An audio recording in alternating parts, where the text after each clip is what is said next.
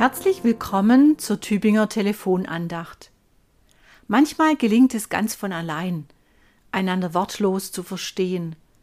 Da denke ich etwas und jemand anderes errät, was ich denke und nimmt mir vorweg, was ich als nächstes tun wollte. Das ist schön, aber selten.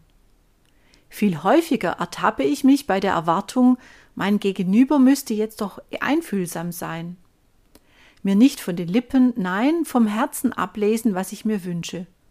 Aber ach, so einfach ist das nicht. Im Gegenteil, solche Erwartungen werden leicht enttäuscht. Dass mich jemand durch und durch kennt, kann ich mir zwar wünschen, aber realistisch ist das nicht. Nicht einmal zwischen Liebenden. Denn ich bin mir doch oft genug selbst fremd, undurchsichtig in meinen Motiven und Begierden, in meinen Gefühlen und tiefsten Regungen. Wie sollte dann ein anderer Mensch, und sei sie oder er mir noch so nahe und vertraut, mich besser kennen als ich mich selbst?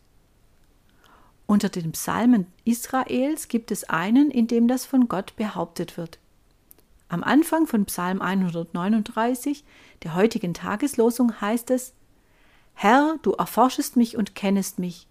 Ich sitze oder stehe auf, so weißt du es. Du verstehst meine Gedanken von ferne. Ist das zum Fürchten? Dann wäre Gott der Big Brother, der uns überwacht. Das wäre ein jämmerliches Bild von Schöpfer und Geschöpf. Wenn es nicht zum Fürchten ist, was dann? Lesen wir es probehalber als Ausdruck eines großen Vertrauens. Die betende Stimme traut Gott im Gebet sehr viel zu. Du kennst mich durch und durch, bis in die innersten Windungen. Egal was ich mache, Du weißt es. Du verstehst mich. Ohne Wenn und Aber. Bei dir bin ich geborgen, rundum geschützt und bewahrt. Du behütest mich und bewachst mein Ergehen. Das ist alles andere als Überwachung. Ich bin frei, meine Wege zu gehen, aber du weißt davon. Für mein Gebet heißt das, nicht Gott braucht meine Worte, ich brauche sie, ich brauche die Möglichkeit, mich mit allem, was mich bewegt, aussprechen zu können. Ich brauche die Gewissheit, dass ich gehört werde. Ob ich leise bin oder hadere, ob ich zufrieden bin oder begierig auf Neues.